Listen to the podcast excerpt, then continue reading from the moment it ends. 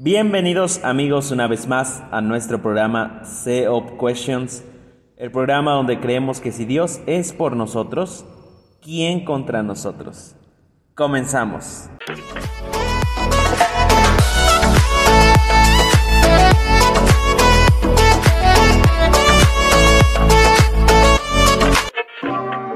Hola, ¿qué tal amigos? Sean bienvenidos una vez más a este programa Gracias a todos los que hasta este tiempo han estado con nosotros respondiendo estas preguntas. Y la verdad, pues sí, me he estado divirtiendo un poco el poder eh, contestar todas estas. Estamos aprendiendo bastante. Cada vez que tratamos de resolver una pregunta, pues tratamos de sacarle lo mejor que se pueda, el máximo provecho y también poder llevarlo a la práctica. Y creo que eso es algo importante. ¿De qué nos sirve a nosotros poder responder todas estas preguntas? Bueno, para tener respuestas, para saber instruir mejor a las personas, tener nosotros una idea propia de, lo que son eh, estas preguntas, de cómo aplican en nuestra vida. Y esperamos que puedan ser de mucha ayuda para ustedes, los que nos están escuchando. El día de hoy me, me llamó mucho la atención la pregunta que tenemos porque es una pregunta muy actual, es algo que está sucediendo, es una realidad y por eso mismo hablamos de que debemos llevar a la práctica todas estas cosas. Bueno, el día de hoy tenemos una pregunta interesante. Dice así esta pregunta. ¿Es la Biblia machista? ¿Es la Biblia machista? Y creo que es una pregunta con toda la intención porque em, allá afuera encontramos movimientos precisamente que acusan a la Biblia o que dicen que la Biblia es un libro que denigra a la mujer, es una Biblia machista. Y también en este caso Dios, como el autor de la Biblia, también se le acusa de ser un Dios machista. Y también, obviamente, debido a que Dios es machista, la mayoría de sus representantes también son machistas. Ahora, cuando pensamos en lo que es el machismo, es bueno preguntarnos qué es el machismo. Cuando alguien acusa a alguien de machismo, ¿qué es? ¿A qué se está refiriendo? Bueno, el machismo es una ideología que engloba un conjunto de actitudes, de conductas, de prácticas en la sociedad, de creencias que están destinadas a promover la superioridad del hombre sobre la mujer. Y por eso decía que es un tema actual. Hoy en día a muchas cosas se le acusan de ser machistas. Y muchas eh, personas, muchas en este caso mujeres del movimiento feminista, acusan a toda la sociedad de haber construido muchas cosas en base a el hombre, teniendo al hombre como superior a la mujer. Y, y esta ideología aplica esto mismo a la Biblia. Y que la Biblia, siendo un referente para muchas eh, denominaciones, religiones, está instruyendo a la gente a ser machista porque la Biblia misma es machista. Entonces, lo primero a decir aquí, a responder esta pregunta es eh, que existen muchas personas que ven esto en gran parte de la escritura.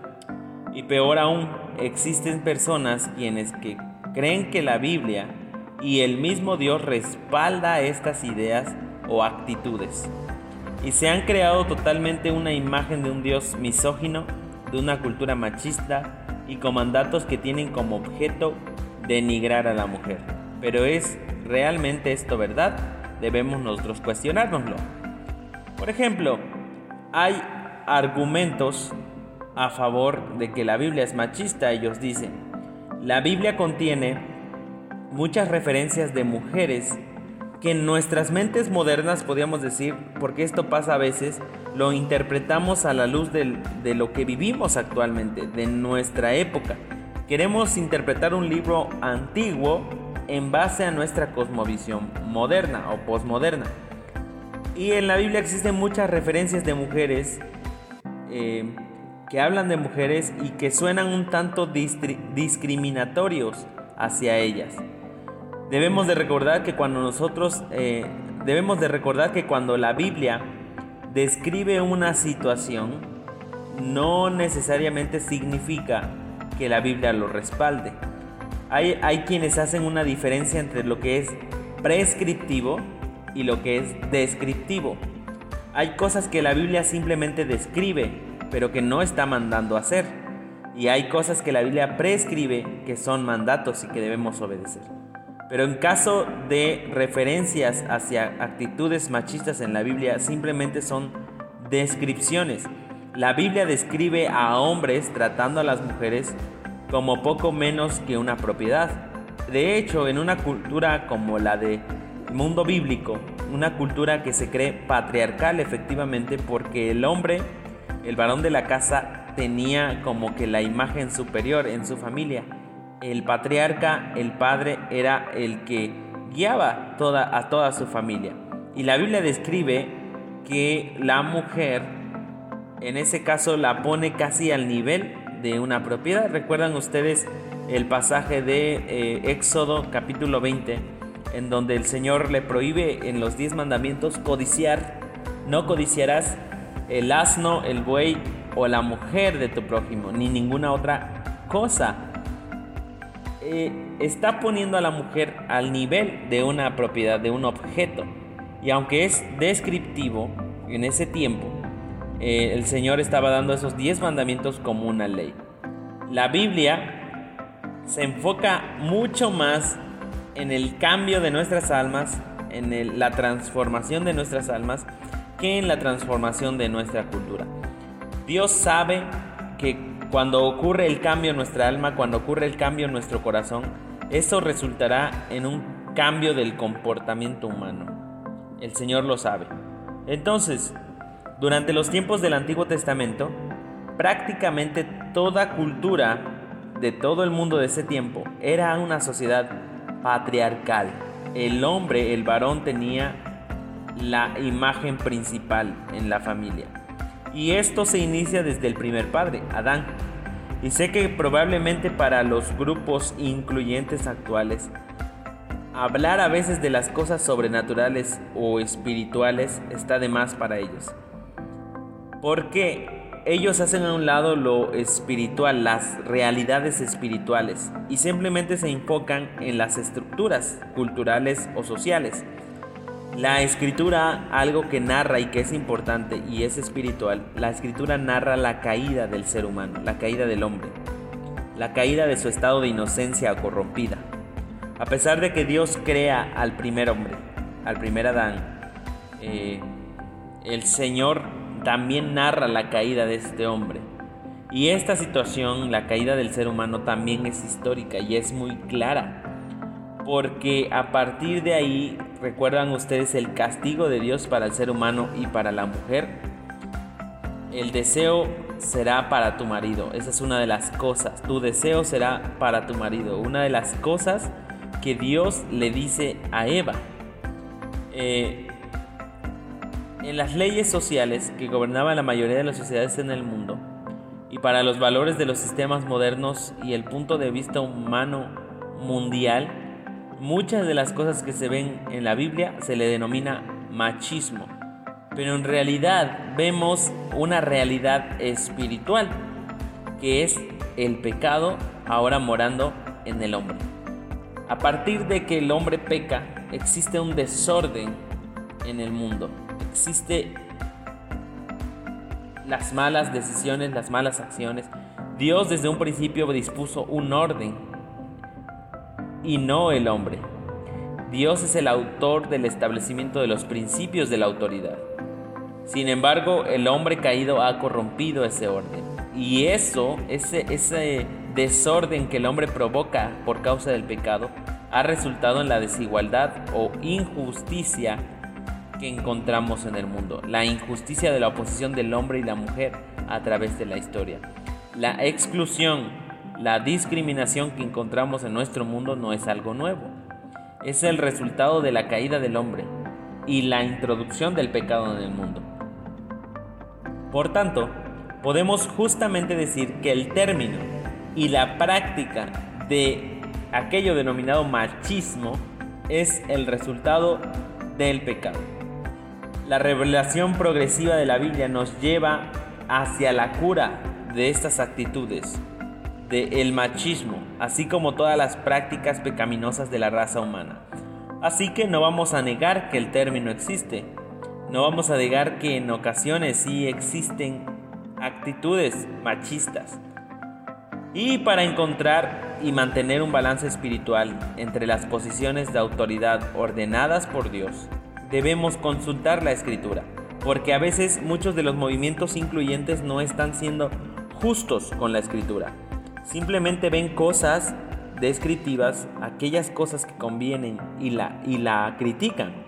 Pero debemos consultar la escritura. El Nuevo Testamento es el cumplimiento del Antiguo Testamento y en él encontramos principios que nos indican la línea correcta de autoridad y la cura para el pecado la enfermedad de toda la raza humana y eso incluye la discriminación basada en el género de la persona.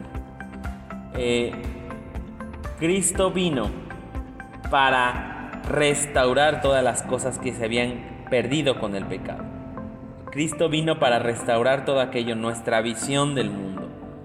Eh, en Juan 3:16 dice que todo aquel que cree puede llegar a ser hijo de Dios encontramos, por ejemplo, en el pasaje de Gálatas, que nos habla de nuestra igualdad en cuanto a oportunidad para la salvación. Y dice Gálatas capítulo 3 versículo 26 al 28, pues todos sois hijos de Dios por la fe en Cristo Jesús, porque todos los que habéis sido bautizados en Cristo, de Cristo estáis revestidos. Ya no hay judío ni griego, no hay esclavo ni libre, no hay varón ni mujer porque todos vosotros sois uno en Cristo Jesús. En la cruz, en Cristo Jesús, no existe tal cosa como el machismo. En el Evangelio no hay varón ni mujer, no existe tal superioridad. No existe tal superioridad. La Biblia no es machista, ya que retrata fielmente el resultado del pecado, tanto del hombre como de la mujer. Y en la Biblia están registrados toda clase de pecados, dominio, esclavitud y así como los fracasos de los grandes héroes. Al mismo tiempo también la Biblia nos da la respuesta y la cura para esos pecados contra Dios y contra su orden. Es a través de la fe en Cristo Jesús que nosotros podemos encontrar la cura para ese pecado y eso incluye el pecado del machismo. Ahora, la acusación de machismo en la Biblia está basado a veces en la falta del conocimiento de la escritura. A veces se brinda una exagerada atención a las muchas consecuencias del pecado y no se brinda atención a la raíz del pecado. Es solo cuando existe una reconciliación personal con Dios a través de Jesucristo que encontramos la verdadera igualdad. La Biblia dice que si nosotros conocemos la verdad, la verdad nos hará libres. Y también es muy importante comprender que el hecho de que la Biblia asigne papeles o roles diferentes al hombre y a la mujer no hace que sea machista. La mujer tiene un rol especial de Dios y a veces, como alguien decía, a veces el feminismo es el movimiento que más denigra a la mujer, porque ellos mismos como movimiento sienten que son inferiores, sin embargo ellas no le dan el peso que tienen como mujer, los roles que ellas tienen como mujer. Y sé que un hombre hablando de los derechos de la mujer, ellos ellas tampoco lo ven muy bien. Y eso es lo que estoy haciendo ahorita. La Biblia deja perfectamente claro que Dios espera que el hombre adopte un rol, un papel de liderazgo en la iglesia y en el hogar. Ahora, ¿eso hace inferior a la mujer? Claro que no. ¿Significa esto que las mujeres son menos inteligentes o menos capaces o que se sientan inferiores a los ojos de Dios? Definitivamente no. Lo que significa es que nuestro mundo está contaminado por el pecado. Y en el pecado existe un desorden, un caos. Cuando el pecado reina existe un caos. Por eso Dios establece leyes, establece una estructura, establece autoridades, Dios ha instituido roles de autoridad para nuestro beneficio. Y el machismo, que nosotros decimos que sí existe en ocasiones, el machismo, el verdadero machismo es el abuso de estos roles. Y al igual el feminismo. Todo aquello que termine en ismo, recuerden, siempre es algo malo. Machismo, feminismo, posmodernismo, etcétera, etcétera. No, la existencia de estos realmente, eh, eh, vamos a decirlo así, sí existe algo como el machismo. Pero ahora, recordemos algo importante, algo que dijo Rabbi Zacarías, uno de los apologetas más influyentes del día de hoy. No existe una cosmovisión igual que la del el mismo Jesús.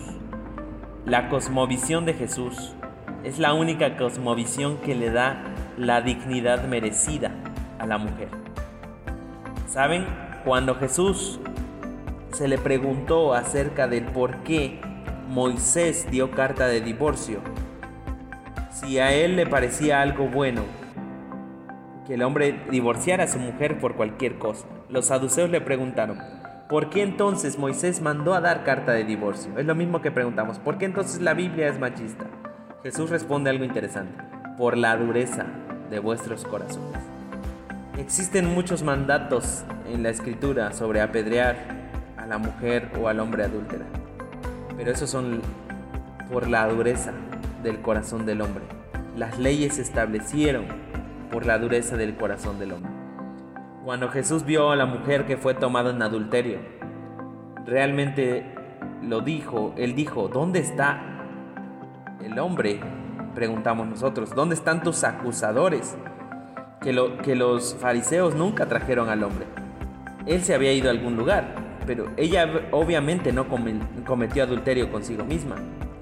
Estaba viviendo en un momento donde una cultura era duro en cuanto al castigo del adulterio. Entonces, ¿dónde pasó este tipo de cosas? El Señor Jesús le dijo a esta mujer, ni yo te condeno, vete y no peques más. Otra historia que habla acerca de una mujer, la mujer con el perfume de alabastro. En esa cultura, otra vez, para que ella incluso haya tocado a Jesús, fue una acción audaz. Y sin embargo, también los fariseos, el fariseo que estaba sentado allí, dijo que si Jesús fuera realmente un profeta, conocería qué clase de mujer le estaría tocando. Sabía de quién era ese, ese cuerno de aceite. No lo hubiera tenido ella.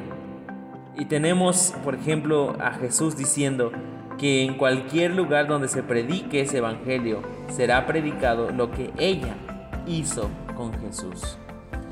Cuando Jesús se reveló en la resurrección, fue completamente en contra de las tradiciones de su tiempo, contra toda la cultura de su época se reveló primeramente a una mujer que había venido a la tumba y cuyo testimonio en esos tiempos ni siquiera era valioso en una corte.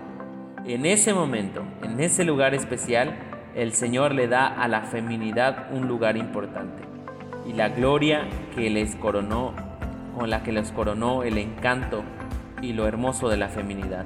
Tenemos muchos pasajes en la escritura en lo que nosotros podemos buscar cultura antigua, tanto en el Nuevo Testamento como en el Antiguo Testamento. Pero las cosmovisiones siempre buscan a, una víctima. Pero en la escritura encontramos verso tras verso, leemos historias de personas, de mujeres iluminando con su sabiduría, gente como Abigail, como Sara, como Ruth, como Débora. Y en el Nuevo Testamento encontramos nombres como Priscila, como María, como Febe, personas que seguían a Jesús, que entendían sus papeles como mujer y que lograron grandes cosas a través de la fe. Y en todo esto escrito en grande, ves eh, lo que Jesús, lo que Dios dice acerca del hombre, que el hombre ame a la mujer como Cristo amó a la iglesia. Y ese es el mayor cumplido que jamás se haya hecho. El Señor dice a la mujer, a todas las mujeres, yo pagué por ti. Eres tan valiosa como lo es el hombre. Eres tan valiosa como lo es la humanidad. Para mí no hay judío ni griego, no hay hombre ni mujer. Y el apóstol Pablo lo escribe así. Entonces, les invitamos a todos, a todos aquellos que comparten este movimiento, esta mentalidad, que puedan leer la Biblia en su contexto correcto. Que puedan leer la Biblia como un todo y ver que la Biblia dignifica más a la mujer que lo que lo hace el feminismo. La Biblia no es machista. La Biblia, Dios dignifica a la mujer. Dios dignifica a la mujer. Porque en la escritura encontramos leyes que mandan incluso a tratar a la mujer como en ese caso? Muchas veces se describen y las leyes Dios las estableció para protección de la mujer. Y uno de los, de los personajes que más es atacado por el movimiento feminista es el apóstol Pablo. Pero aún el apóstol Pablo fue usado por el Señor también para hablar acerca de mujeres en Romanos capítulo 16 que le ayudaron en su ministerio. Mujeres también como Priscila. Entonces, Pablo no tenía ese sentimiento especial o Pablo no era un machista, porque les invitamos otra vez a leer la escritura en su contexto completo y ver cómo Pablo trataba a una mujer o hablaba de una mujer. Muchas veces el texto más atacado es, es, es ese texto en donde Pablo prohíbe a la mujer hablar, pero está hablando otra vez en un contexto de congregación de asamblea. Bueno, esta es nuestra opinión como programa Self Questions y pues les invitamos a seguir con nosotros, a suscribirse al canal del eh, Centro Evangélico Orizaba Poniente. Les invitamos también a sintonizarnos en Spotify y no olviden seguirnos y nos vemos en el próximo episodio. Que Dios les bendiga. Hasta la próxima.